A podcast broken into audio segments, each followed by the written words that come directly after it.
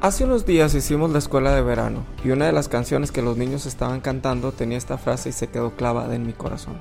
Santo el Dios que nunca cambia. Recuerdo las voces de los niños casi gritando y no cantando. Santo el Dios que nunca cambia. Dice la Biblia en Hebreos capítulo 13 verso 8 que Jesucristo es el mismo de ayer, de hoy y por los siglos. Él no cambia.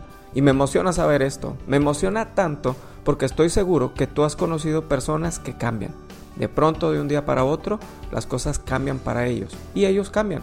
Definitivamente tú no puedes ser la misma persona que hace 10 años, de hace 5 años. Quizá pasaron cosas en tu vida que te hicieron cambiar tu manera de pensar sobre ciertas cosas o situaciones. Quizá hay mayor madurez, pero definitivamente hay cambios, algunos para bien, pero otros para mal. Yo no sé cuántos de los que me escuchan de pronto tuvieron amigos en la secundaria o en preparatoria que los dejaste de ver por un tiempo y cuando los reencuentras te das cuenta que son personas totalmente distintas a las que conociste. Claro, si han pasado 20 años que los dejaste de ver, pues qué tristeza que sigan igual. Pero no me refiero a la madurez, me refiero al corazón. De pronto los ves que están enojados, amargados, en conflictos grandes, con resentimiento, quizá hasta con odio en su corazón, tristes, quizá algunos derrotados, y eso provoca que haya cambios de manera negativa. Quizá hay personas en las que confiaste y cambiaron de pronto. ¿Sabes? Eso lastima. Claro que lastima.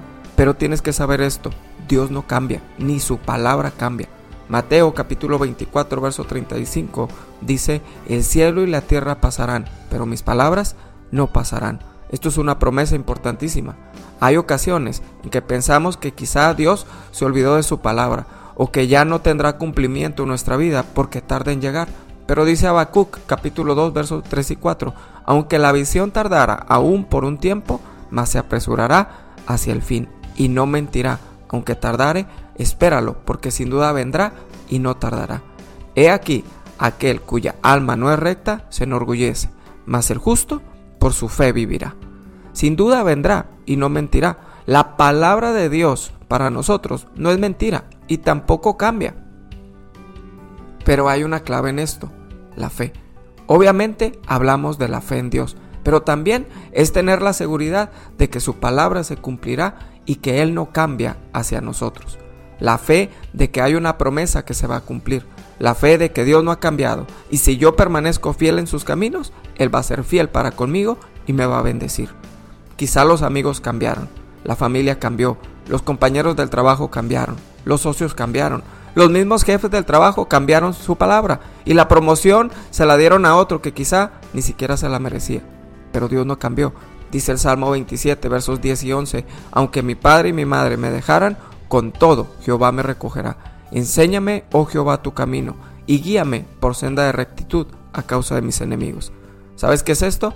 Aunque todos me dejen, aunque las personas en las que más confío me den la espalda, Dios no. Dios me va a levantar cuando eso pase. Esa es la seguridad que tenemos en Él. Pero dice el mismo Salmo, enséñame, oh Jehová, tu camino. Y esto es muy importante, porque si tú quieres que Dios no cambie, entonces nosotros no podemos hacer cosas que van en contra de su misma naturaleza. Es decir, que Dios no va a bendecir ni va a permanecer en el pecado. Ves constantemente en la Biblia que Dios soltó a su pueblo en manos del enemigo por motivos del pecado. Dios no tiene por qué bendecir en el pecado. Por eso dice, enséñame tu camino. Y aquí es donde viene la confusión. A veces decimos, es que Dios cambió porque no me bendice como Él dijo, pero Dios no cambió. Nosotros cambiamos. ¿Y por qué cambiamos? Por causa del pecado, por causa de la deshonra. Porque debo decirte esto, cuando Dios habló que te iba a bendecir, ¿en dónde estabas? Te lo digo, en su presencia. Y si te sales de su presencia, entonces no puede haber cumplimiento. Es como pedirle a Dios que me bendiga en mi trabajo y resulta que mi trabajo es robar a mi vecino. Quiero que Dios me abra los cielos y derrame bendición sobre mi vida, pero mi vida está dedicada al caos y al desorden y no dejo que Dios intervenga para poner orden ahí. Entonces Dios cambió? No, yo me salí de su presencia. Dice Juan capítulo 15, verso 5, yo soy la vid, vosotros los pámpanos. El que permanece en mí y yo en él, éste lleva mucho fruto. Porque separados de mí, nada podéis hacer. Cada vez que nos separamos de Dios, nosotros cambiamos, no Él. Él no cambia. Dice Malaquías, porque yo Jehová no cambio. Por eso vosotros todos, la nación toda, no habéis sido consumidos.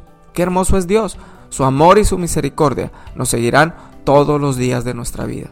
Quédate ahí, permanece en Dios y no cambies, porque Él es santo, el Dios que nunca cambia. Vamos a orar. Señor, te damos gracias porque tú sigues siendo fiel a tus promesas. Gracias porque tú no cambias y no te separas de nosotros. Porque hoy reconocemos que nosotros sí nos hemos separado de ti muchas veces. Y eso ha provocado que tus bendiciones no vengan a nosotros. Pero más que tus bendiciones han provocado una separación entre tú y nosotros. Hoy queremos acercarnos a ti con un corazón humillado, reconociendo que tú eres Señor de todo y que tu amor y tu misericordia permanecen para siempre.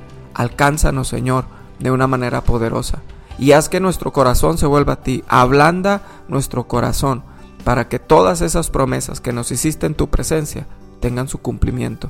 Pero más allá de eso, que nuestra relación contigo se sane de una manera poderosa, que podamos entender que aunque todos se alejen de nuestro lado, tú no lo haces.